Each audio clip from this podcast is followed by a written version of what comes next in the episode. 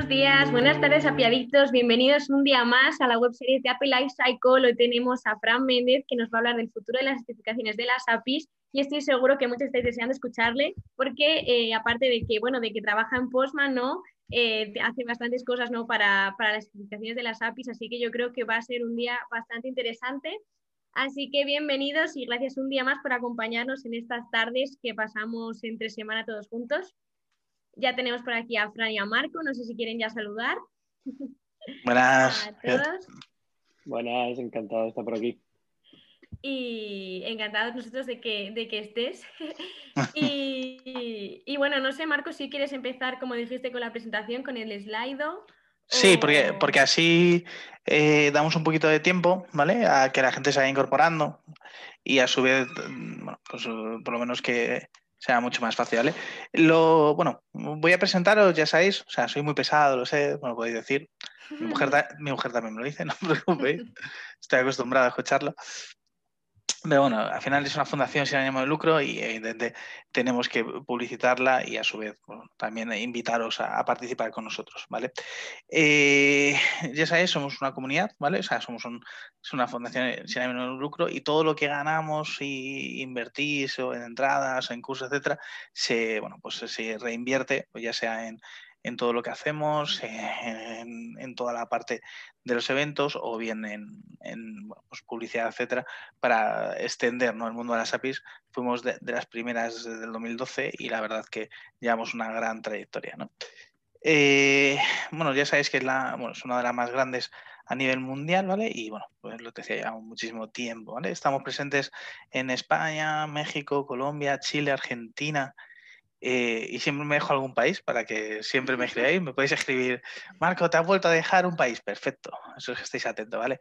Llevamos, lo digo, o sea, hacemos una barbaridad de eventos, o sea, son entre, bueno, antes hacíamos 12, hacíamos uno cada mes, pero entre ahora el, los que estamos haciendo de webinar, etcétera, pues nos estaremos poniendo entre 20 y 30 eh, eventos anuales, ¿vale? Y ya sabéis que tenemos eh, presencia y visualizaciones por todo Latinoamérica y España principalmente. ¿vale? Somos más de 5.000 apiaditos en el mundo y bueno, yo espero, Raquel, que lleguemos este año, ¿no? A los 6.000. ¿Tú cómo lo ves? Hombre, por supuesto, por supuesto. De hecho, ahora ya que estamos en, en, Spotify, en YouTube, en Twitch, vamos, ya nos pueden escuchar donde quieran, no tienen excusa. Sí, sí. Y bueno, y siempre podéis ver eh, nuestros uh, vídeos, ¿eh? que además Frank, que viene hoy, ya estuvo en nuestro Apiadit, fíjate, pues hace, si no me equivoco, dos, tres años presentando a Sync API, ¿no? Ahora que está súper de moda y bueno, evidentemente tenemos a un mega crack, ¿eh? el creador de Sync API a nivel mundial, súper conocido. Y, y, ya estuvo con nosotros hace dos o tres años. O sea, que, que imaginaros un poco que cuando algo se va a poner, o sea, si hablamos nosotros, ya sabéis que dentro de tres años se va a poner de moda. Así que estar atentos que, que marcamos tendencia. bueno, ya sabéis que lo que hacemos, bueno, tenemos una, una línea de cursos, todo, luego tenemos desarrollos open source, una serie de estudios para ir analizando, entendiendo, y luego tenemos la parte de eventos, ¿vale? Ya sabéis, bueno, lo explicaré después, ¿vale? Pero bueno, ya sabéis que hacemos eh, los meetups, el API 360, que es que es un, que es un webinar de, de, toda la parte de las APIs, el Startup de las APIs, que ya nos queda bien poquito, ¿no, Raquel? Ya tengo ganas de, de, de que venga, ¿eh? Es un evento súper bonito. Ah, De hecho, es de los pocos que, mezclan startups y, y, la importancia que tienen las APIs. Hoy en día una startup que quiera crecer, etcétera, no, puede ir con soluciones monolíticas y APIs que no estén bien hechas o bien definidas. Luego tenemos el API Addis Day, que ya sabéis que es uno de los eventos más importantes también en la parte de tecnología y bueno, y también trabajamos y colamos en eventos como Diversity. Eh, nuestros eh, sponsors, bueno, luego tengo una más grande, ya lo diré así, así. Bueno, ya sabéis que el, eh, Stripe y las APIs eh, empezará el 15 de julio, si no me equivoco, y Raquel me regaña seguro. Que, pero no, luego lo veréis porque tenemos una slide y bueno, ya sabéis que será ya la sexta edición, o sea que ya tiene bastante, como dejamos bastante recorrido y el API Day que ya estamos preparando para en septiembre, así que también están muy atentos ¿no? en ese sentido. El estadio de las APIs, bueno, en este año será Online Edition. Es verdad que tenemos muchas ganas, os voy a decir la verdad, de veros físicamente, ¿no? De, de tomarnos cañas como hacíamos antes. Eh. Pero bueno, bueno, todavía. Bueno, estamos preparando una vuelta, una vuelta grandiosa, pero, pero sí, de momento online. sí, sí. Además, cuando hacíamos los eventos físicos, pues luego nos íbamos de, a tomar algo, hablábamos. friqueamos un poco, ¿no? En ese sentido. Y bueno, os echamos de menos, no voy a decir que no. Y dentro de, de las APIs, bueno, el primer día lo hemos puesto algo disruptivo, que es un curso de diseño de producto digital, ¿vale? El segundo día hablaremos del mundo fintech, el tercer día del mundo Human Tech y el último día del mundo InsurTech, ¿no? que, como ya sabemos, pues bueno, hemos elegido una diversidad ¿no? de, de, tech bastante importante para darle un, bueno, pues una enjundia o un toquecillo al evento. Eh, y ya sabéis, el primer día, eh, todos aquellos que queráis eh, participar y aprender, ¿no? Y sobre todo ir trabajando en lo que es producto digital, ¿no? Para startups, pues eh, tenemos ahí un, curso, como sabéis, con un pequeño coste de 50 brillos. Y si os lo queréis ahorrar, ya sabéis que tenéis que estar atento a nuestras redes sociales, etcétera. Y en el día de hoy, en el día de hoy también, ¿eh? Que se va a sortear alguna hora del evento por el chat una entrada también. Raquel siempre está en lo mismo, así que estar muy atentos y si no os toca hoy, seguir atentos a, las redes sociales, que es verdad que, o sea, no, has puesto la foto, ¿no? Del ganador, del, que, para que no vean que es troleo y, que sí que lo estás... Eh, claro, sí, sí, sí, ya, ya ha salido, ya ha salido un ganador. Si queréis ser un privilegiado como él, estar atento, ¿vale? Eh, y bueno, lo que sabemos de la PIADI, pues ya sabéis, eso no lo voy a explicar mucho, solo os digo que este año va a venir con muchísimas sorpresas y esperemos que os guste porque bueno, yo creo que va a ser bastante diferencial y tiene cositas que no habíamos hecho hasta ahora, que bueno, ya sabéis que, que nosotros somos de, estilo de innovación disruptiva por, por innovación, ¿no? Eh, bueno, los eventos ya sabéis, o sea, siempre lo digo, pues llevamos muchísimos años, de 2014.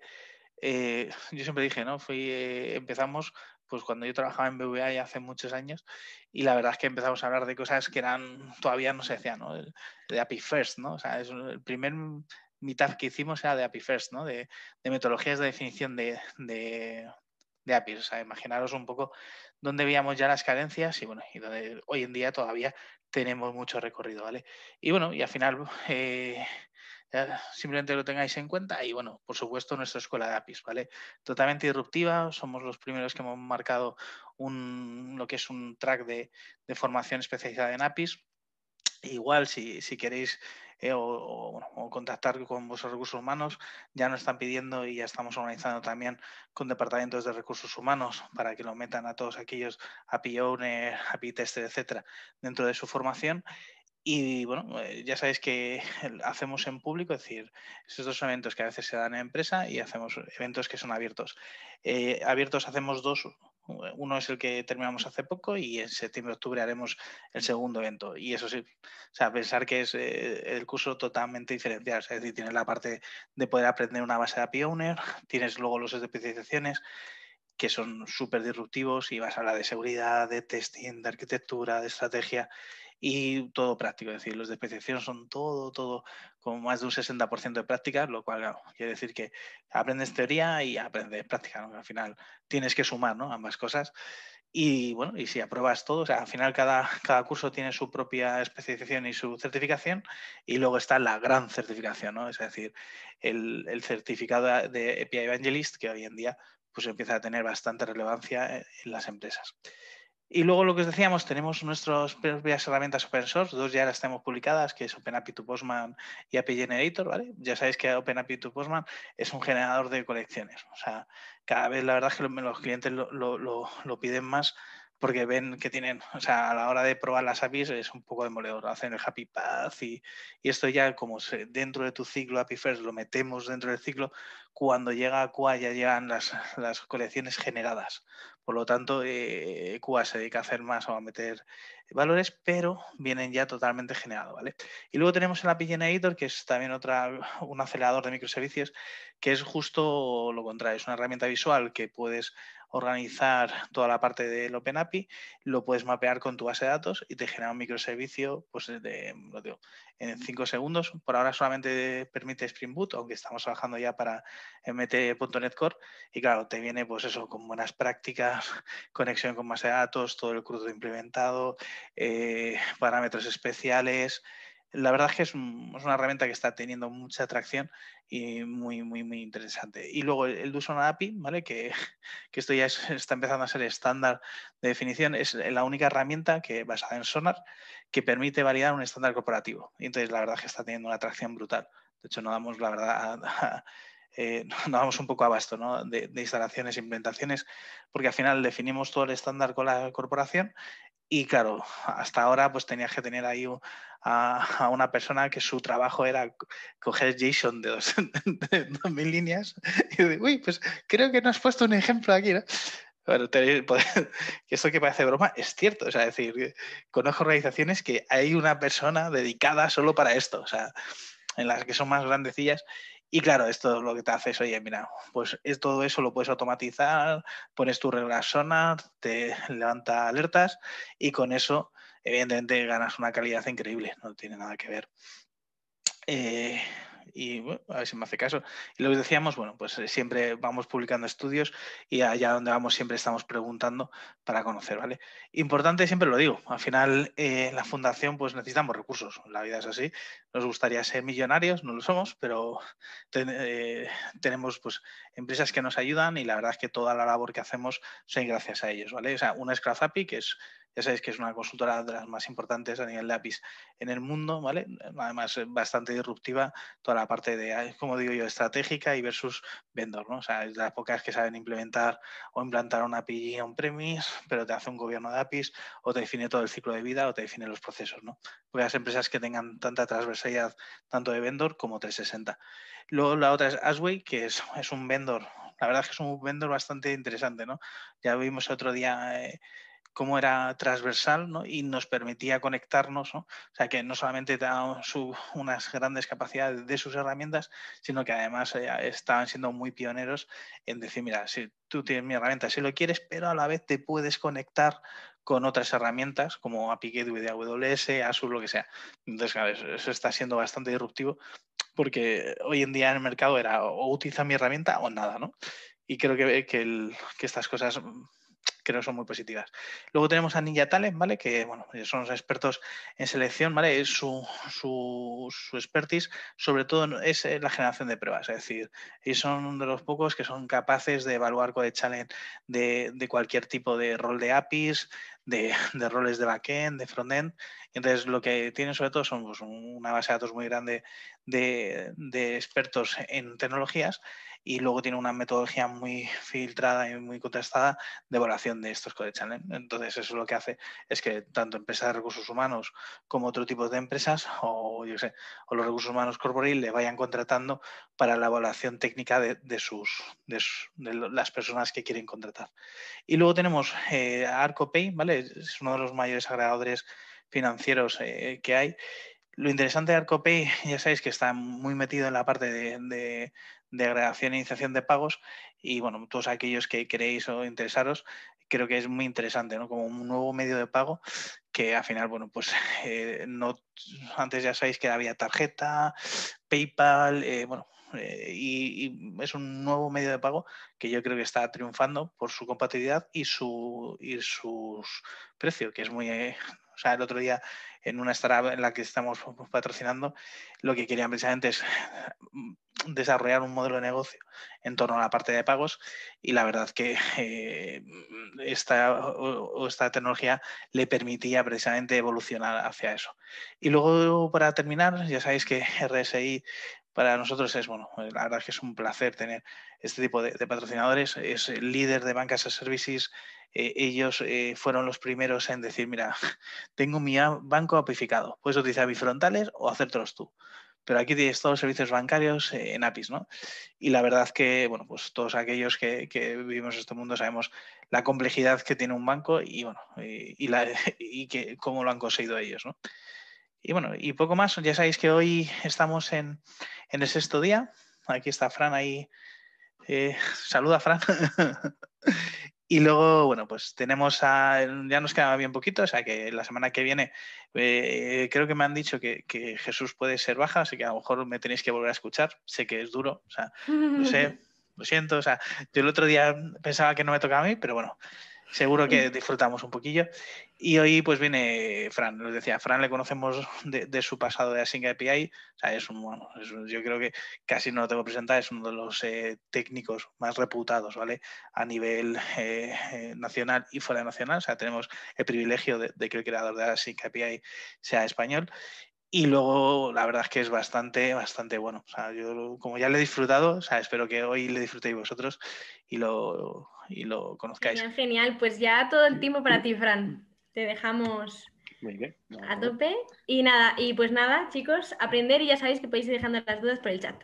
Bueno, em, bueno, pues muchas gracias por, invitarme, chicos. Eh, de verdad se agradece. Em, como decía Marcos, estuve hace, creo que hace dos años, estuve ya en el evento eh, que organizasteis en, no, me acuerdo, se llama API, era API Addict Days o API Days se llamaba por entonces. Y bueno, la verdad que encantado y, encantado de estar aquí hoy. Lo que pasa que es verdad, se echa de menos las cañas, se echa de menos mucho las cañas de después. Pero bueno, ahora con una hija va a ser complicado. Agüita y, para adelante, es lo que hay. Eh, bueno, em, me presento, déjame ver si me hace caso esto. Me presento un poquito más. Eh, mi nombre es Fran. Eh, yo trabajo ahora mismo como director de ingeniería en Postman. Todo esto es el resultado de un acuerdo con el que llegamos Async KPI y Postman el pasado septiembre, aunque fue anunciado en diciembre, pero en, pasado septiembre llegamos a un, acuerdo, en el que Postman se comprometía a, apoyar la, la iniciativa Async KPI durante, los durante la siguiente década. ¿vale?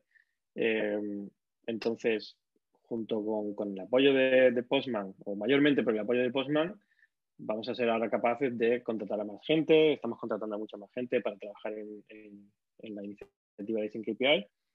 Y, y, cuando digo la iniciativa es porque realmente es más, es más que la especificación, ¿vale? es mucho, por, por no decir el 90% del trabajo, no está en la especificación, están en, las herramientas que, digamos, que utilizan la especificación. Los generadores de código, eh, utilizamos, tenemos generadores de documentación, em, un framework que estamos creando ahora mismo para el backend, para crear APIs solamente con la spec, sin apenas código. Eh, bueno, hay un montón de cosas, hay un playground, hay, hay, mil cosas que hay que hacer, hay mil cosas que, que, que hay que escribir, documentación que hay que escribir, eh, cursos que hacemos, todos gratuitos siempre, nosotros no cobramos nada. Eh, en, en el KPI no cobramos nada, todo es gratuito y todo normalmente lo que hace es, eh, se, digamos, se sostiene a base de, de las donaciones de los sponsors. Em, bueno, me podéis encontrar en, en, Twitter, en FM Vilas. no sé si os va a interesar mucho lo que publico. suelo publicar mucho sobre SyncAPI, como os podéis imaginar. Eh, a veces me, enfado un poco con la vida y publico sobre, sobre política. Eh, intento no hacerlo demasiado, pero bueno, algo, algo veréis por ahí. A ver, en, la, en la charla de hoy, como os decía, no es tanto una cuestión de, de enseñar, porque sinceramente es muy complicado enseñar algo en tan poco tiempo y con precisión y sobre todo este tipo de cosas tan complejas y luego hay que elegir qué enseñas eh, porque es, un abanico muy amplio y es como, bueno, pues no voy a enseñar nada, lo que voy a hacer es, os voy a contar un poquito cómo ha sido el desarrollo hasta ahora, hasta el día de hoy de, de KPI, cómo lo he vivido yo, ¿vale? Desde que lo creé mm, allá por el 2016-2017, eh, qué ha ido sucediendo en, en todos estos años. Y, claro, vamos a usar, voy a usar esa parte, esa, esas vivencias que he tenido y esa información para tratar de plantear un poco cómo va a ser el futuro de las especificaciones de APIs, ¿vale? Como OpenAPI, SyncAPI, GraphQL, eh, gRPC, eh, bueno, hay un montón, ¿no? Hay un montón de especificaciones de APIs, eh, todas ellas muy diversas. Em, y bueno, os cuento, yo creé KPI hace aproximadamente cuatro años, una cosa así. Estaba trabajando en otra empresa en Barcelona y, decidí, en su momento decidí, bueno, pues voy a hablar de ello, voy a hablar de ello en conferencias voy a hablar de ello eh, al mundo porque lo, hice, mm, lo hice, digamos, eh, software libre desde, por, defecto desde el principio. Pero claro, si tú no, si no promocionas algo, pues eso se puede quedar ahí eh, toda la vida y nadie lo encuentra. Y voy a hablar de ello en conferencias porque me parece que es interesante. Y mm, antes de, antes incluso de llegar a hablar en la, primera conferencia en la que hablé de, hablé de KPI, me contacta MuleSoft eh, que ahora son parte de, Salesforce, como algunos sabéis, y desde las oficinas de San Francisco. Me contactan el equipo del CTO, que estaba muy interesado en Async KPI y que, que colaborásemos más. Y llega un punto en el que me dijeron, oye, queremos que vengas aquí a, las oficinas de MuleSoft en San Francisco. Y yo, pues claro, pues era como, vale, si me lo pagas, eh, yo, claro que voy, donde me digas. Eh, yo encantado. Eh, ahora mismo no tengo un chavo, eh, soy, eh, digamos, no soy pobre, pero, pero no me puedo pagar un viaje a San Francisco así porque sí. Entonces, me, evidentemente me pagan todo el viaje, me voy para allá, hablo con, los, con, la empresa y la intención era la de eh, MuleSoft, era la de, la de adquirir, la de comprar sin KPI. Entonces yo ya fue como, mm, espera, que aquí hay algo que igual me estoy perdiendo, porque si con, tan poca repercusión que he tenido hasta ahora ya me lo quiere comprar MuleSoft, Ah, aquí pasa algo. Además, eh, justo antes de hacer el viaje, eh, unos días antes de hacer el viaje, me, me, llaman desde SAP y lo mismo, quieren una reunión conmigo porque les interesa usar sin KPI, porque bueno, colaborar y tal. Y esto empieza a explotar. Yo en algún momento pensé, digo, debe haber alguien por detrás, en algún sitio, a escondidas, haciéndome promo del proyecto porque no lo entiendo. Eh, entonces, como digo, fui a, Estados Unidos a a negociar, digamos, esta, esta compra por parte de Microsoft.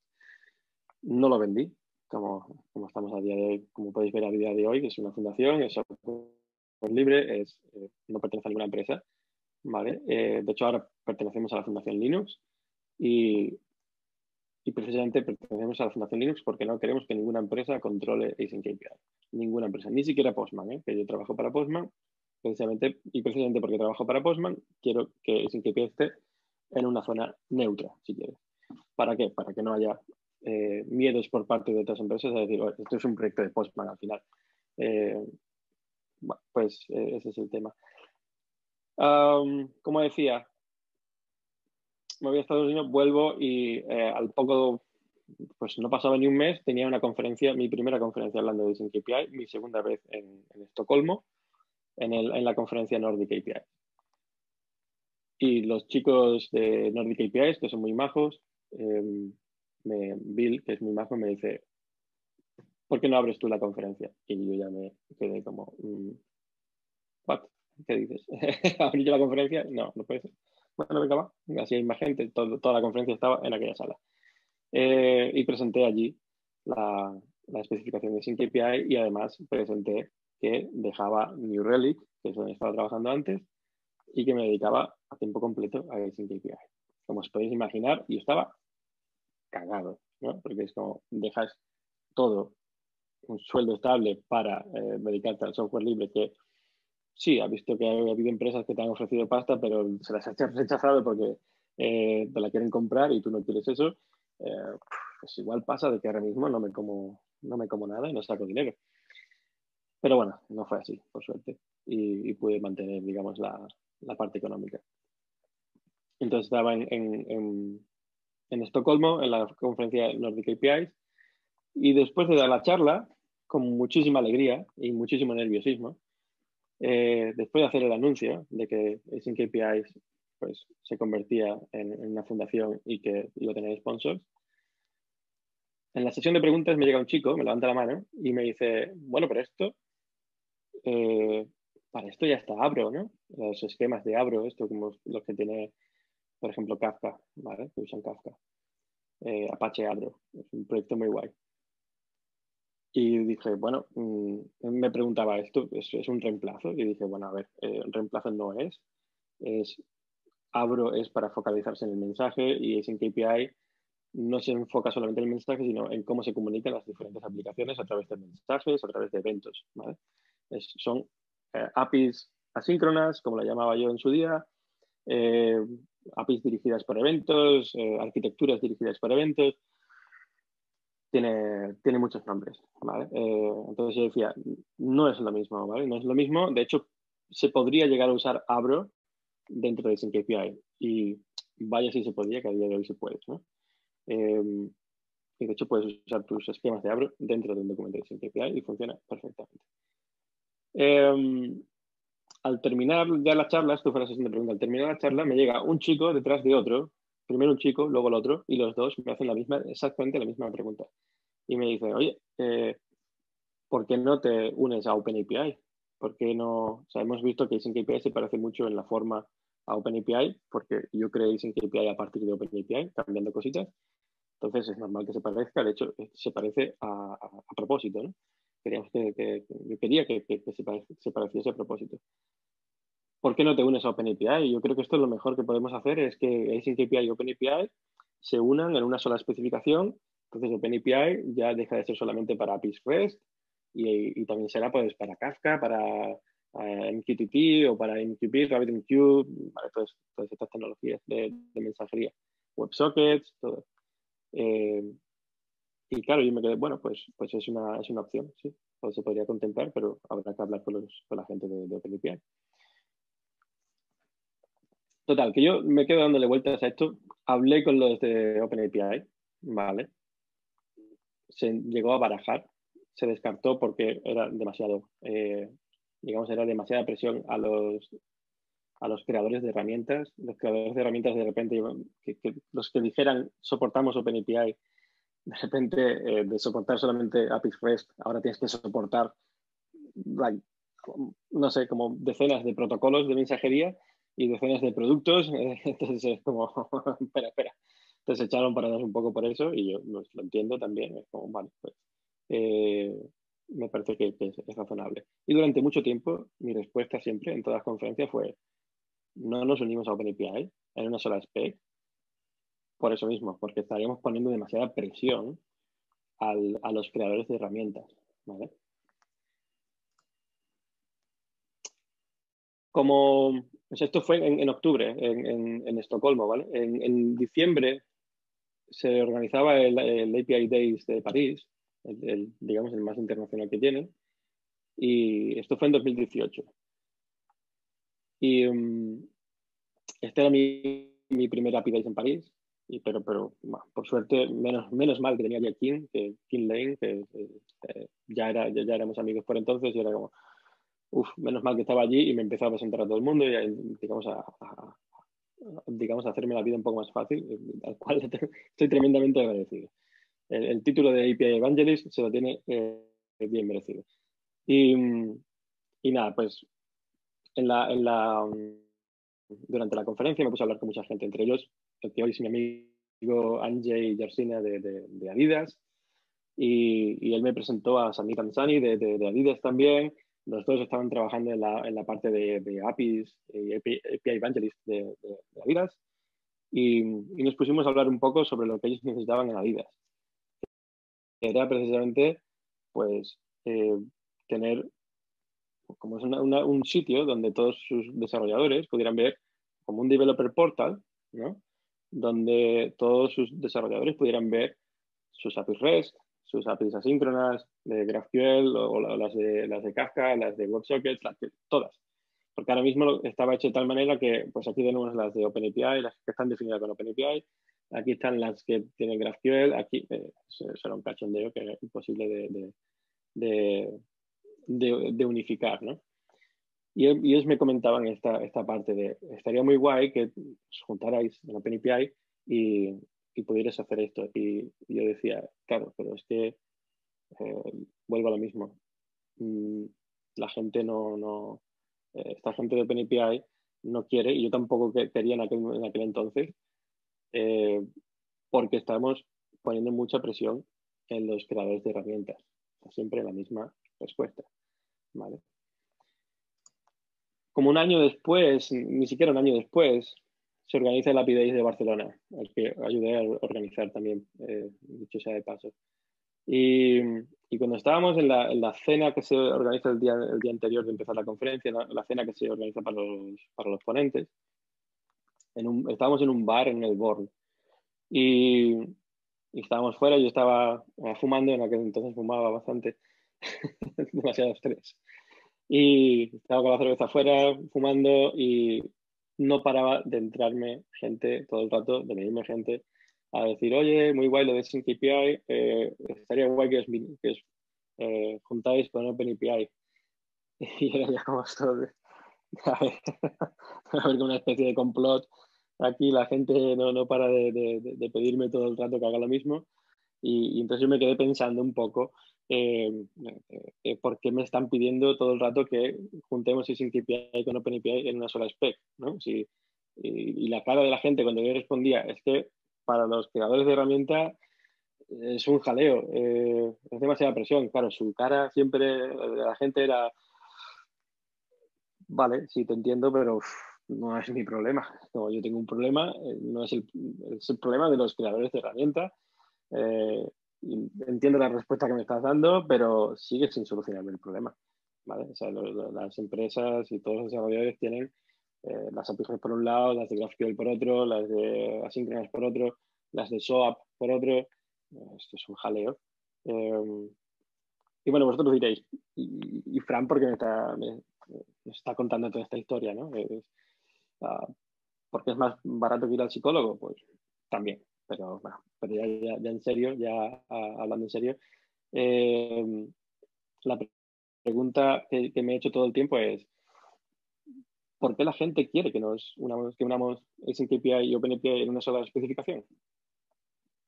Te paras a pensar y dices, mm, ¿cuál es el beneficio de tener una sola spec en, un, solo archivo, digamos, en un solo que te, el que te gestiona todo, ¿no?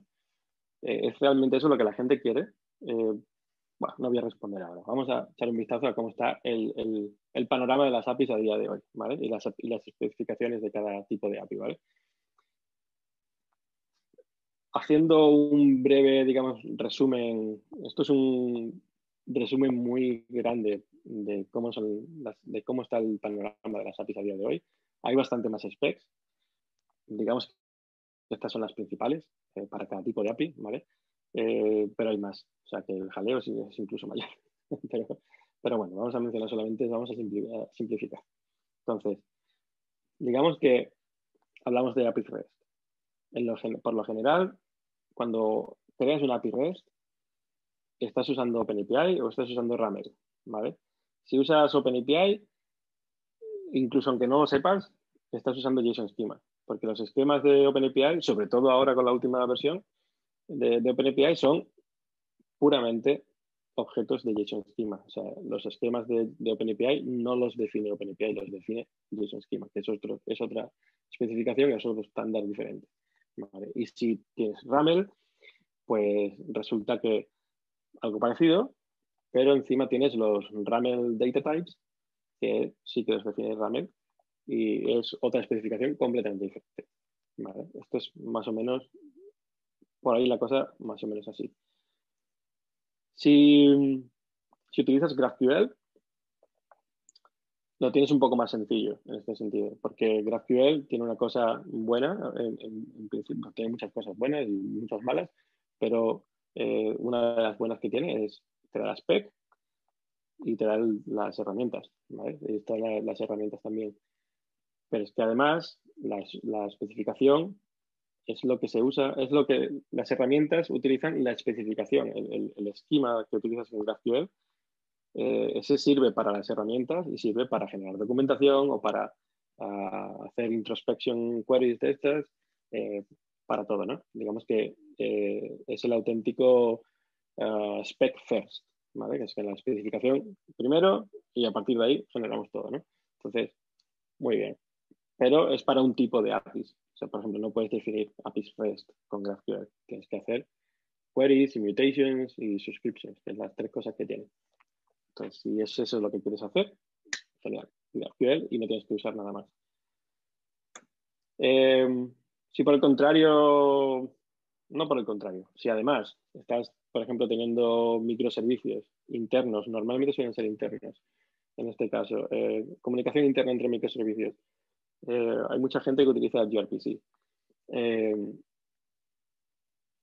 gRPC es, un, es un estándar o es una spec y, y herramientas creadas por Google que además, si utilizas gRPC, aunque no lo sepas, también estás usando protobuf.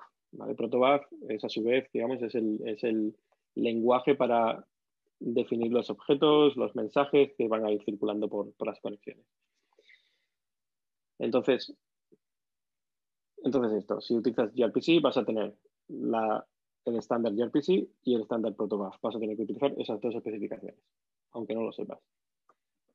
Si haces mensajería, como Kafka, RabbitMQ, eh, WebSockets, este tipo de cosas, eh, APIs asíncronas, vas a utilizar el Sync API, porque a día de hoy, si, utilizas una spec, porque a día de hoy es lo único que hay para este tipo de APIs, pero, y, vuelvo a lo mismo de antes, aunque no lo sepas, si utilizas API, lo más probable es que estés usando JSON Schema, porque al igual que con OpenAPI, los esquemas de API son objetos de JSON Schema. O sea, no los definimos nosotros, los define JSON Schema.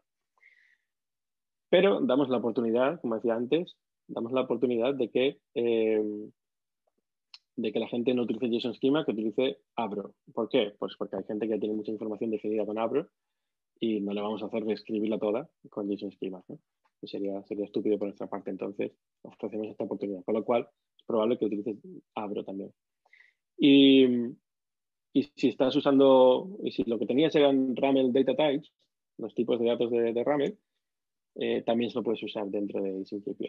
¿vale? Los puedes referenciar, puesto que como es YAML y Async API puede ser YAML y JSON, pues no hay, no hay problema. ¿vale? Se pueden usar. Entonces, esto es más o menos, en el caso de mensajería, tienes estas eh, cuatro especificaciones que estarías usando. Y por último, pero que parece que ha desaparecido, pero no ha desaparecido, sobre todo en las empresas más grandes y bancos y todo esto lo saben bien, eh, SOAP. Vale, pues SOAP eh, tienes, tienes WSDL y tienes eh, XSB. ¿vale? Normalmente es para, para, definir servicios en SOAP y XSB es para es como un JSON schema, es, como, es una especificación para, para definir datos pero eh, en este caso para XML, ¿vale? porque por entonces lo que predominaba era XML y no JSON. Entonces utilizarás estas dos especificaciones. Como podéis ver, el panorama es curioso. estamos hablando de tenemos REST, GraphQL, gRPC, Messaging y SOAP, y te pones a ver todas las specs que hay y todavía faltan unas cuantas más y es un jaleo. Eh, y de hecho, ninguna se entiende con ninguna. Es decir, ni OpenAPI se entiende, bueno, OpenAPI y SNTPI se pueden llegar a entender algo. Eh, GraphQL con gRPC, por ejemplo, no se entienden. API con gRPC no se entienden. OpenAPI con gRPC no se entiende. Entre RAML y eh, Abro no se entiende. O sea, son, son especificaciones que, mm, que dices, son muy nichos. Es como si me voy a dedicar a hacer una API en gRPC, pues, pues gRPC y no puedo utilizar OpenAPI porque es que no sabe de qué va la cosa. Entonces, mi pregunta otra vez es, entonces, ¿por qué la gente quiere que nos unamos? No al grupo de OpenAPI, sino ¿por qué quiere que juntemos SNAPI y OpenAPI en una sola spec? Si hay todas estas, ¿por qué la gente no me está pidiendo que juntemos todas estas? Y que juntemos solamente OpenAPI y SNAPI pregunta, ¿no? la, pregunta es la, que me estaba todo el rato, digamos, preguntando todo el tiempo, ¿vale? Pues a mí, ya pensando un poquito más en, todo esto, decía, ¿la gente realmente me está pidiendo una sola spec? Pues es eso lo que la gente realmente quiere. Es, la gente me está pidiendo solamente un solo fichero, quizás, con el que trabajar, un solo fichero donde está OpenAPI y SNAPI, todo ahí mezclado de alguna manera, lo que sea, y así pueden ellos tenerlo en el mismo sitio. ¿Es esto lo que me están pidiendo? Mm, pues quizás, quizás sí, pero yo tengo la teoría de que la gente lo que realmente me está, ya, ya está validada después de hablar con mucha gente, ¿vale? Tuve la teoría en su momento, de que la gente no me estaba pidiendo realmente, me, lo estaban pidiendo, pero la gente no me estaba ah, diciendo, oye, Frank, me, eh, eh, mergea, iba a decir, eh, junta, es en KPI con OpenAPI. No, la gente lo que me estaba diciendo es, queremos una solución unificada, queremos un solo proceso, un solo, un solo flujo de trabajo. Yo pongo en mi, en mi, sistema de integración continua, hago esto y funciona para REST, para GraphQL, para API, para todo. Y, y, no me tendría ni por qué tener no me tendría ni por qué preocupar ¿no? Eh, de todo esto. Eh, la gente quiere que los, los, procesos sean más, digamos, más, eh, estén más cohesionados entre sí. ¿no? Es decir, si yo tengo una API REST y tengo una API en GraphQL y el, en la API REST tenemos un modelo que es usuario, un modelo de datos que es usuario, tienen nombre, apellidos, email, y en GraphQL tienes el mismo modelo de datos, eh, ¿por qué tengo que definirlo en formato de OpenAPI y en formato de, de, GraphQL? Mm, para que funcione. Eh, pero eso es problema de la herramienta, no problema mío como usuario. Eh, el problema es que, GraphQL no entiende OpenAPI o que OpenAPI no entiende el formato de GraphQL. A mí que me cuentas, yo como usuario no, no, no ¿por qué tengo que, saber las, cosas, digamos, intrínsecas de las specs? ¿no? Es como, mm, me da igual, me da igual que, que nos entendáis entre vosotros, hacer que, haceros entender entre vosotros, que siempre será más fácil que hacer que todo el planeta esté, eh, eh, digamos, gestionando este problema ellos mismos, cada uno a su manera, ¿no? Em, porque yo aquí hago la, reflexión en todo esto es eh, con respecto al, futuro de, las, especificaciones. Y es, ¿os imagináis que cuando tenéis que crear un PDF o un, documento como los de Word y todo esto, o Google Doc o lo que sea, ¿os imagináis que la forma de escribirlos fuera escribir el formato, por ejemplo, del PDF, el formato interno en el que está codificado el PDF?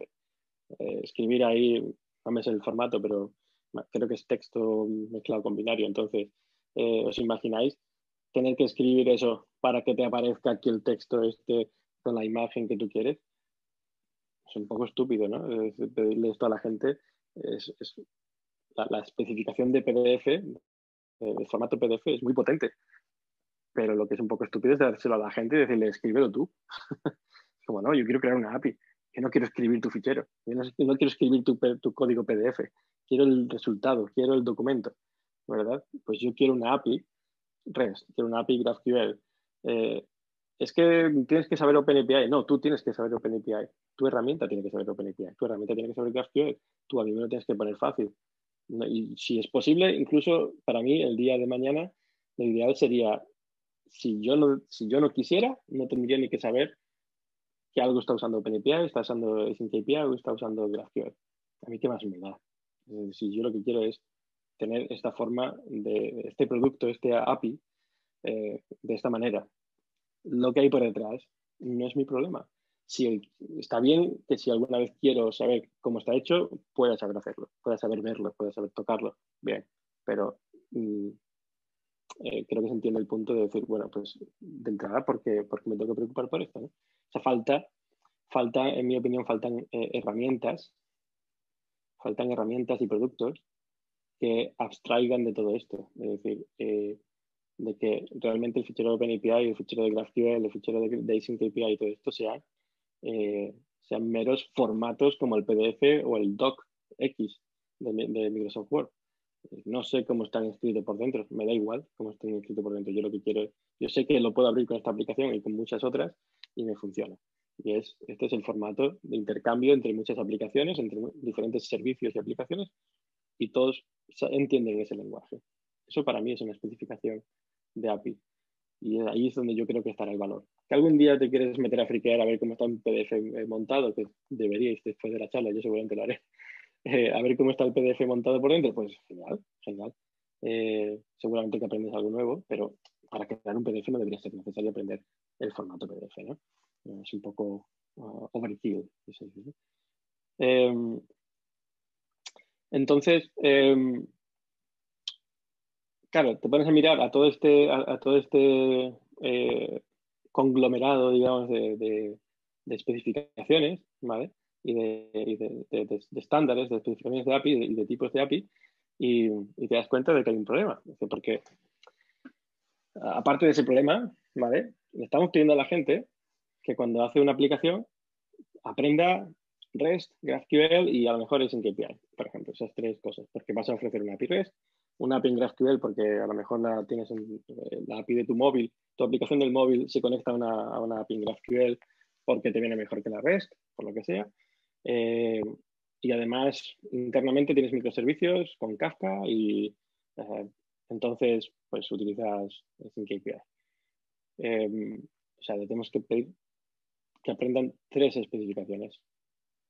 Esto a mí me parece un abuso desde el punto de vista nuestro, los creadores de, especificaciones, me parece un abuso decirle a la gente que tiene que aprender todo esto. Porque en realidad lo que estamos haciendo es trasladar el problema al usuario, ¿no? Es decir, no, tú aprendes y si no lo aprendes es tu problema. Cuando en realidad debería ser, el problema es nuestro, es decir, no, yo debería darte herramientas. Nuestro, no, desde, no solamente de Async KPI, no solamente de OpenAPI, sino de todos juntos. ¿Vale? Eh, esto es un problema nuestro de que no nos coordinamos, no nos ponemos de acuerdo. Entonces, hay que hacer algo. Y pongo aquí este gráfico con seguridad, eh, despliegue y, y, ¿cómo se dice? Storage en español, se me, se me ha olvidado. Almacenamiento.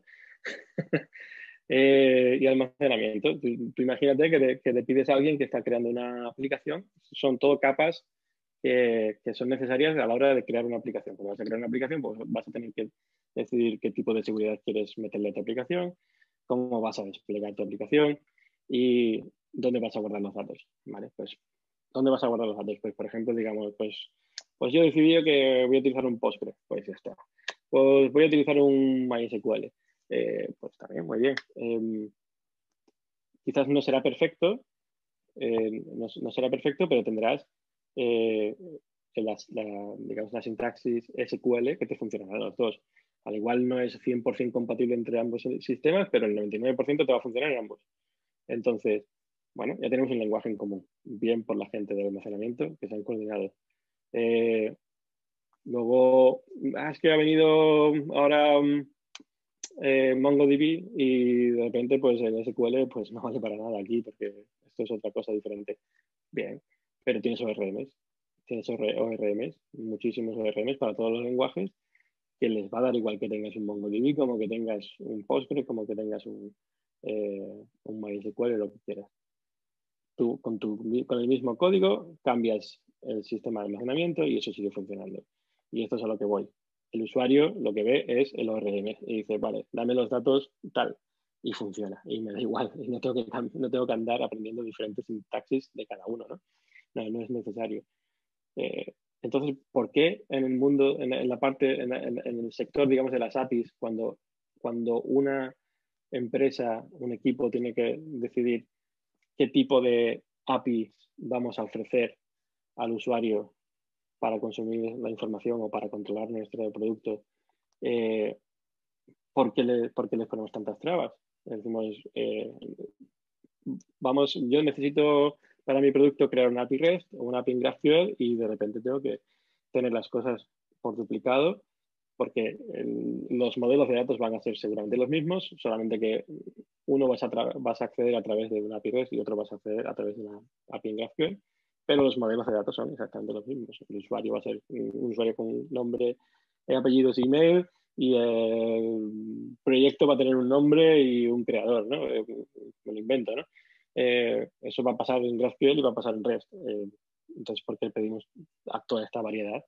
Eh, que aprendan toda esta variedad cuando, cuando quieren ofrecer una capa de API para su producto, para su, para su negocio.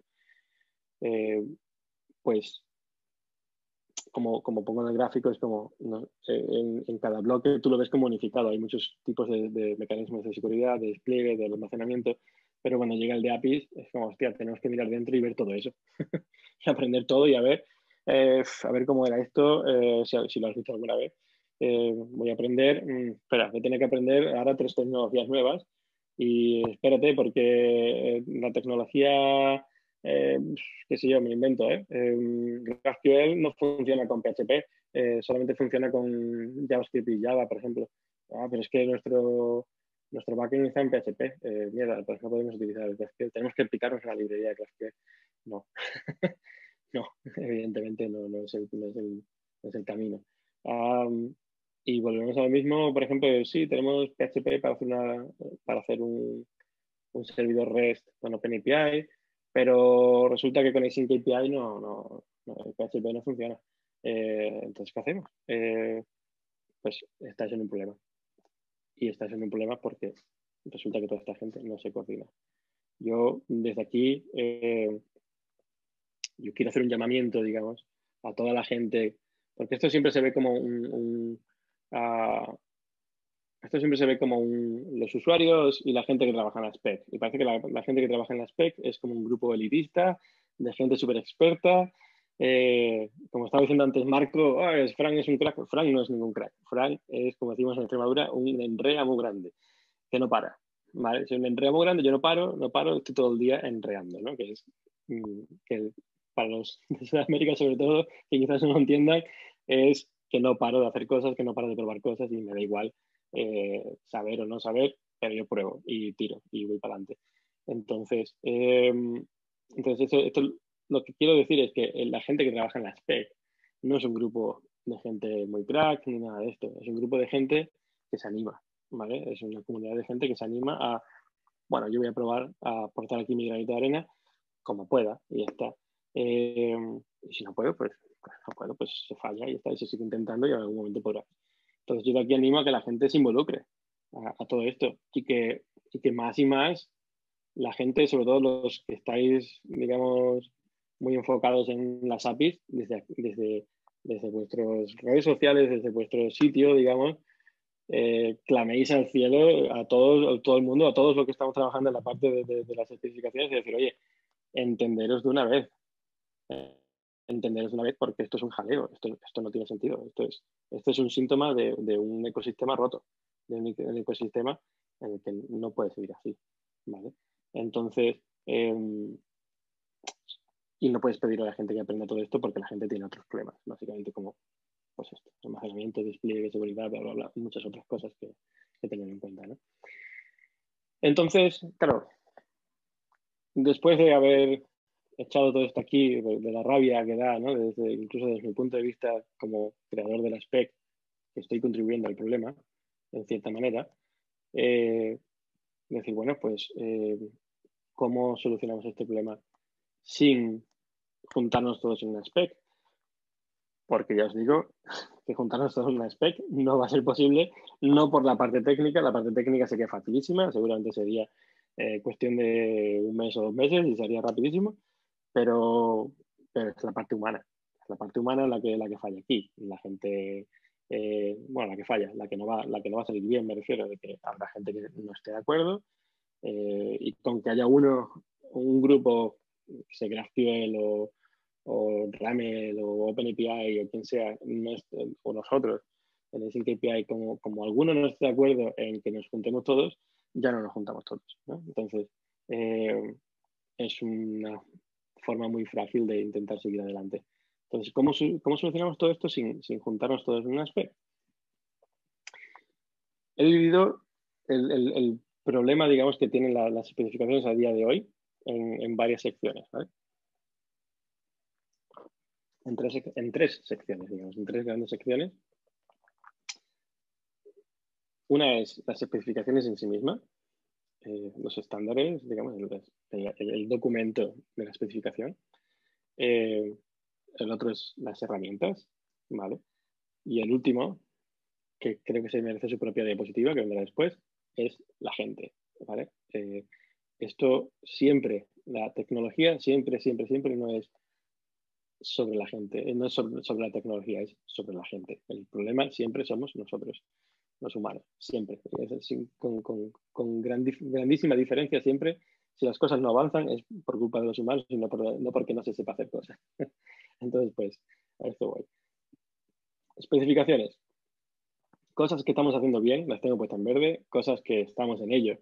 Eh, y cosas que están, eh, están en amarillo y cosas que, que, no estamos haciendo bien y no hay vistas a que se vaya a hacer pronto, están en rojo.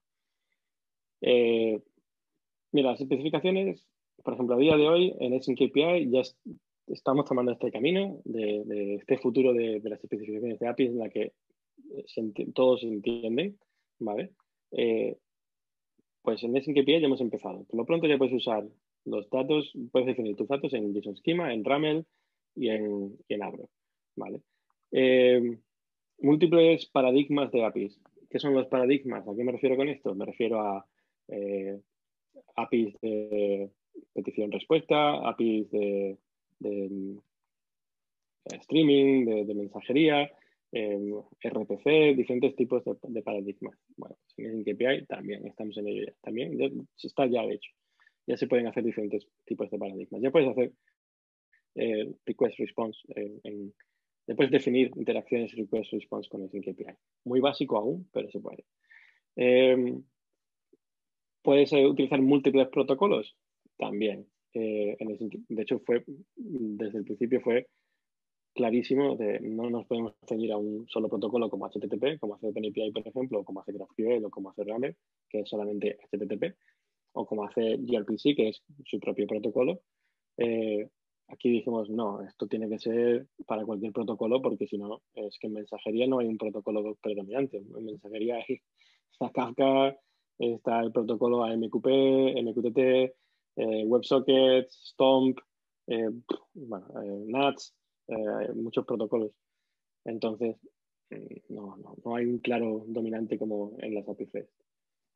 Tiene que ser eh, extensible, la, la, especificación tiene que ser extensible, es decir, si hay algo que no puedes hacer con la spec, debería ser fácil de extender por parte del usuario, ¿vale? Esa funcionalidad. Esto está casi hecho en todas las especificaciones ya. Bien.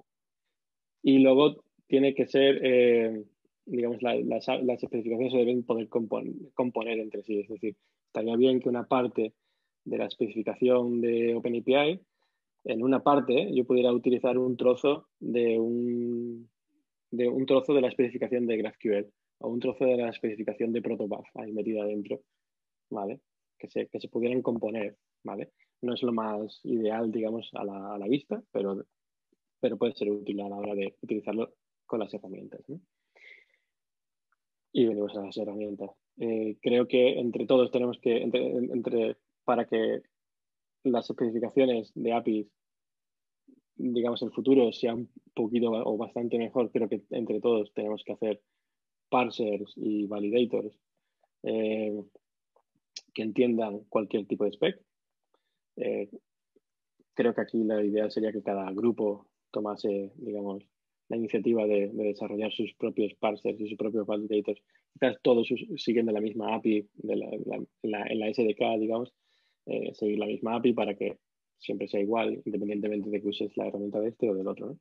Pero bueno, debería facilitar la evolución, es decir, em, em, digamos que si algún día yo quiero eh, pasar a una nueva versión de, de GraphQL o pasar de GraphQL a, otra especificación que aparece el día de mañana debería ser fácil. Todo esto, evidentemente, no se está haciendo. Eh, debería haber herramientas de autoría, como por ejemplo Stoplight o Postman, o Postman quizás un poco menos en ese sentido, no, no está tanto en este sector, pero, pero Stoplight, por ejemplo, tiene una herramienta muy buena que es, pues como decía, como, como el que crea un PDF o como el que crea un doc con, eh, con Microsoft Word, ¿no? Pues igual, creas una API con una herramienta y no tienes por qué saber OpenAPI. Lo que genera por detrás es OpenAPI. Creo que ahí, bien, por ellos. Eh, debería ser interoperable. Eh, esto creo que es, importante, es decir, todo lo que las herramientas, la, salida que todas las herramientas y las entradas que todas las herramientas admitan, ¿vale? Deberían ser compatibles entre ellas independientemente de que sea GraphQL que sea OpenAPI, que sea gRPC. Y eh, bueno, pues creo que esto debería, debería ir por ahí. Complicado, va a ser muy complicado, pero creo que se debería intentar al menos. Y, y bueno, y una cosa que se está haciendo bien, al menos, es que todo está, todos están siendo open source, lo cual, bien, por lo menos vamos en el buen camino. Estamos en el buen camino. En cuanto a la gente, no quiero apuntar, o sea, como decía antes, no quiero apuntar a, es que la gente que hace APIs, las especificaciones de APIs, ¿no? lo está haciendo mal y, nosotros o, vosotros todos los demás tenéis que quedar ahí esperando a, que lo hagamos bien. No, eh, creo que esto es algo que hay que hacer entre todos. Eh, todos tenemos que arrimar el hombro, aunque solo sea dando feedback, pero todos tenemos que arrimar el hombro. Y decir, y si tienes, y si tiene un, GitHub, pues deja un issue y, comenta, pues oye, a mí esto eh, me gustaría que fuera así. Yo no tengo tiempo, pero si hay alguien que, tal, pues estaría bien que se, que se arreglase o que se mejorase. Eh, si tienes tiempo además, pues por favor, es software libre. Eh, no somos un grupo de gente que trabaja para los demás. estamos haciéndolo porque sí, estamos haciendo porque eh, por amor al arte, básicamente. Ahora, ahora yo, por ejemplo, me gano la vida con ello, pero la mayoría de la gente que participa en el software libre no se gana la vida con ello, ni mucho menos. Lo hace en su tiempo libre y creo que es un trabajo muy bonito, pero también es muy duro. Y cuanto más, cuanto más seamos, menos duro será. Entonces, también la parte de, creo que de marketing y, de, y financiera eh, debería ser combinada, digamos, o debería estar un poco más repartida. Y esto lo digo desde el punto de vista de SyncAPI, que estamos en una posición de financiera muy buena, muy, muy buena. Tenemos a Postman, pues, eh, os, hago así, digamos, un, un resumen. Postman nos, nos da, digamos, el presupuesto anual para contratar hasta 17 personas para trabajar en el KPI a tiempo completo. Eh, dime tú un proyecto de software libre que tenga esta capacidad, pues son muy pocos, normalmente Kubernetes y, tal, ¿no? Este, este tipo de, proyectos así grandes. No es lo normal en, proyectos de software libre. Estamos en una capacidad muy buena. Creo que esto se debe compartir. Y es el, caso, por ejemplo, de JSON Schema. JSON Schema es fundamental para OpenAPI, es fundamental para, para KPI y es fundamental en sí mismo para, otras, eh, para otros usos que no sean de APIs y, no, casi nadie les apoya financieramente. No tienen apenas donaciones. Y es como, ¿cómo puede ser que OpenAPI y KPI estén teniendo tanto dinero y no les llegue dinero a los de JSON Schema, que son los que hacen el, corazón de, las specs? Eh, bueno, pues esto por la parte nuestra ya se acabó. Eh, tanto por la parte de SyncAPI, que siempre andamos donando mensualmente de manera recurrente a JSON Schema, le donamos pasta. Y, y ahora desde Postman, pues hemos contratado al, al, líder de, de, Schema, a Ben, Ben Hatton, para que trabaje a tiempo completo y haga un equipo también a su alrededor para trabajar a tiempo completo en. Así que un problema menos, pero a eso me refiero. Esto tiene que ser entre todos. No tiene que ser una responsabilidad de Postman solamente. Postman el día de mañana decide que esto no, no les renta y a tomar por culo que va todo pues, con el precio de la, de la expresión, pero pues, se desmonta todo, ¿no? Entonces esto tiene que ser un, esfuerzo unificado.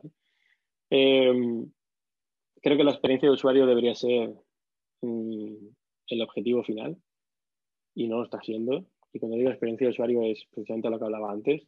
Tengo que montar para mi producto yo con mi producto lo que quiero hacer es ganar dinero, no aprender a montar APIs. El API es, la API es una herramienta para, que yo pueda montar mi producto para ganar dinero. Eh, entonces, tú lo que no puedes hacer es pedirme que yo aprenda un montón de cosas para montar estas APIs. Eh, debería ser al revés, debería ser, te lo pongo tan fácil que cualquiera lo podría hacer.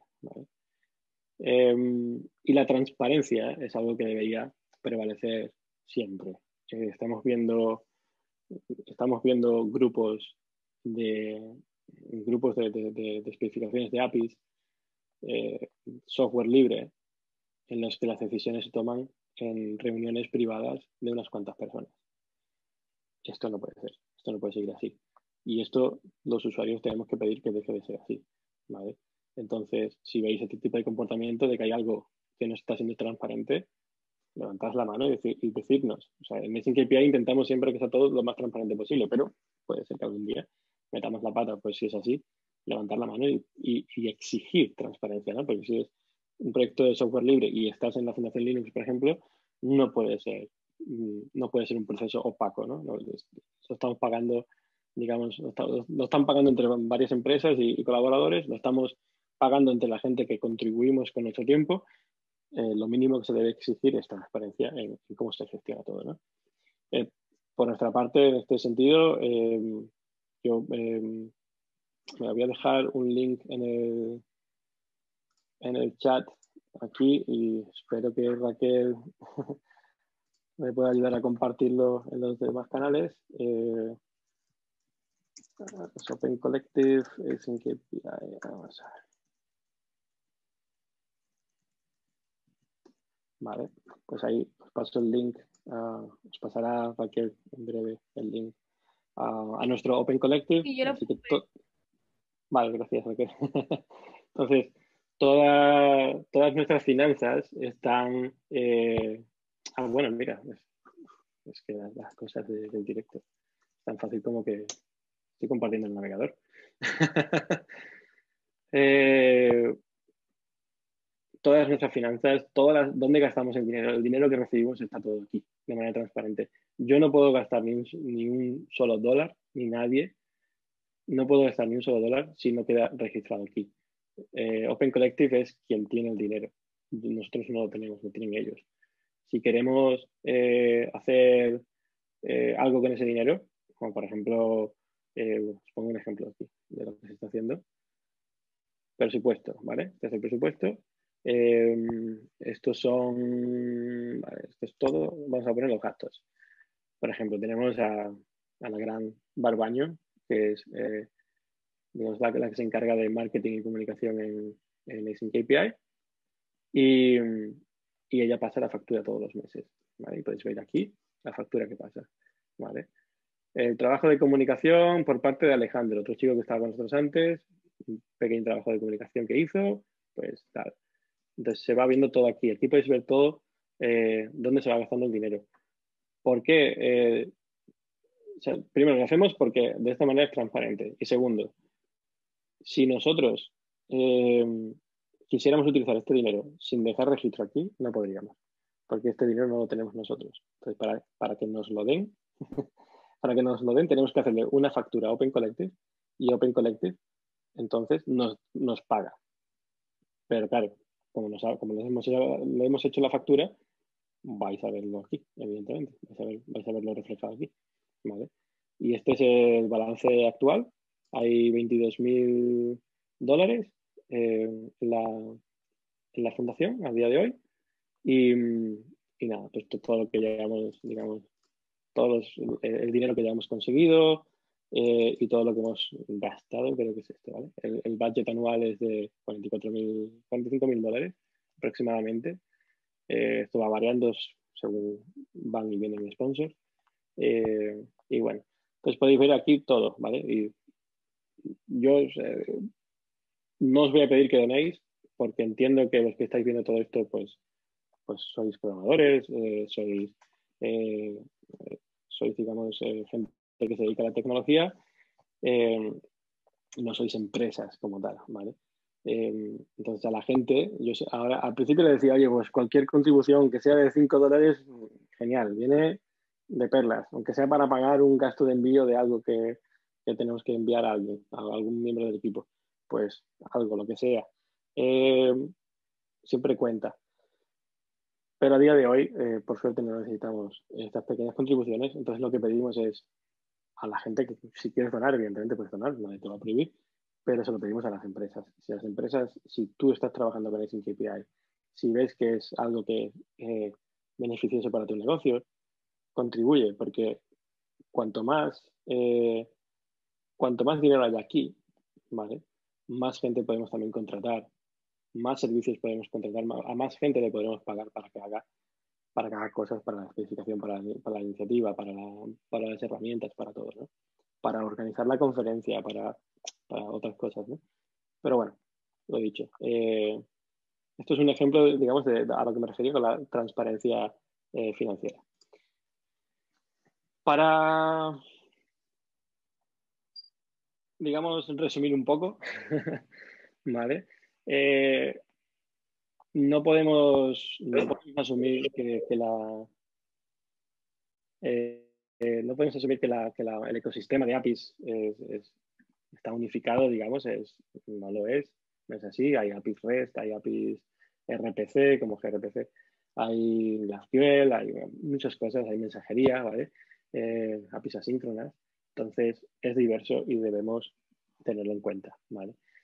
Creo que de cara al futuro las especificaciones deberían ser, eh, digamos, eh, que se puedan componer, digamos, entre ellas y, se, puedan extender, como hablábamos antes.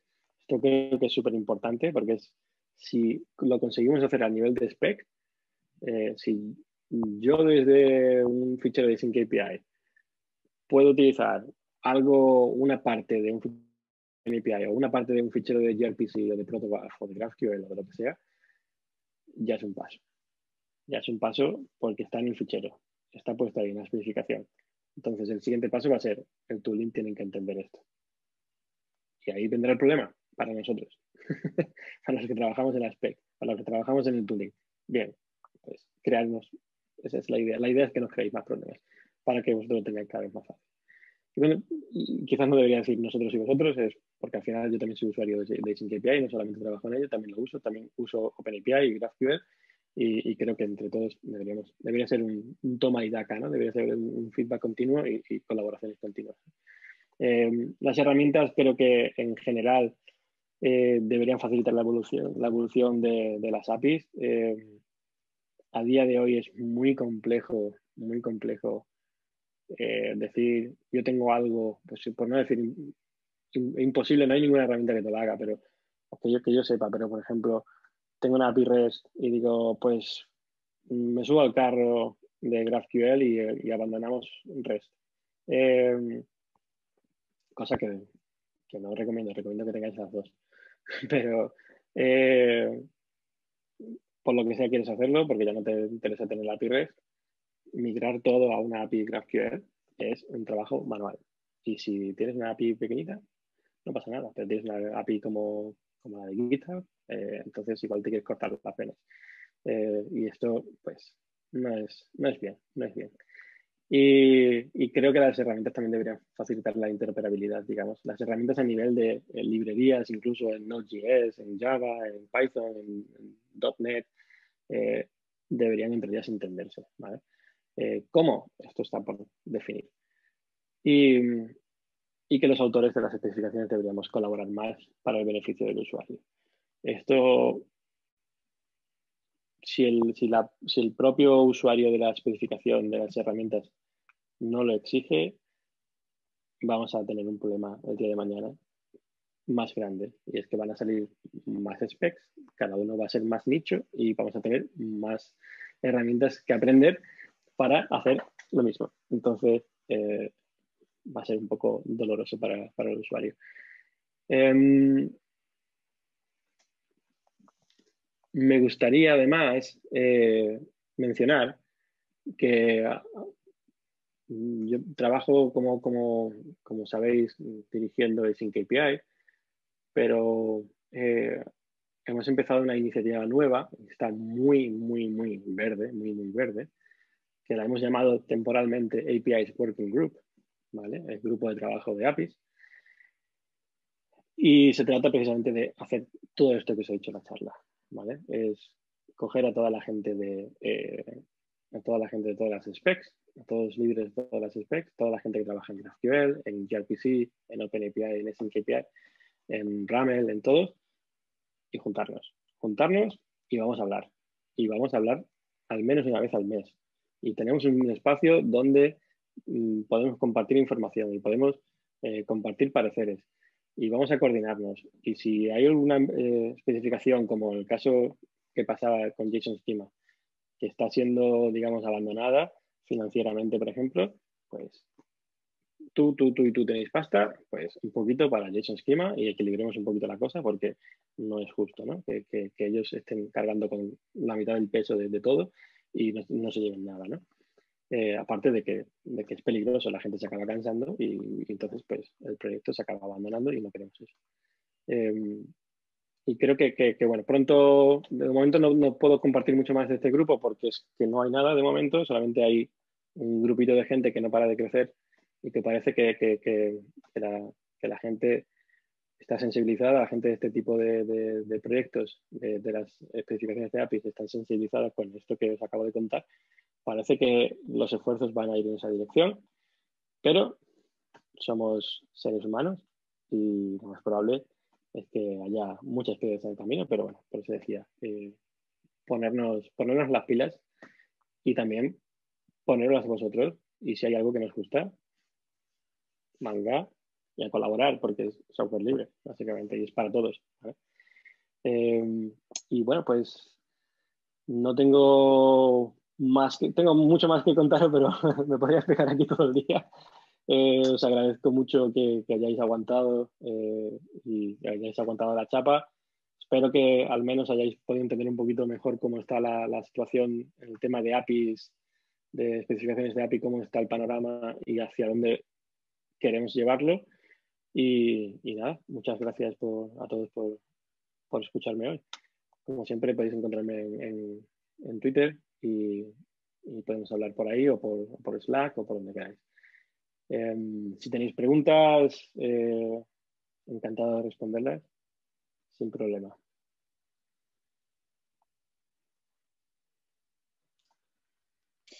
Bueno, pues muchas gracias, Fran. Bueno, por el chat parece que todavía no veo ninguna pregunta, sino como les has dicho, ¿no? Pueden encontrarte por Twitter, LinkedIn y en cualquier momento tú les puedes responder.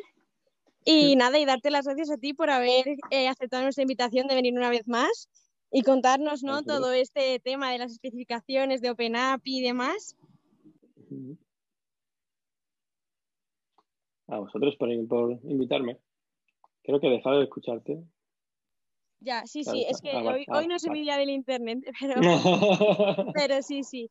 Así que nada, muchísimas gracias de nuevo y de nuevo a nuestros apiaditos por escucharnos un día más. Ya saben que el martes que viene tenemos la penúltima eh, serie de, de, de, del evento y nada, y poco más que agradeceroslo a todos y a ti en especial.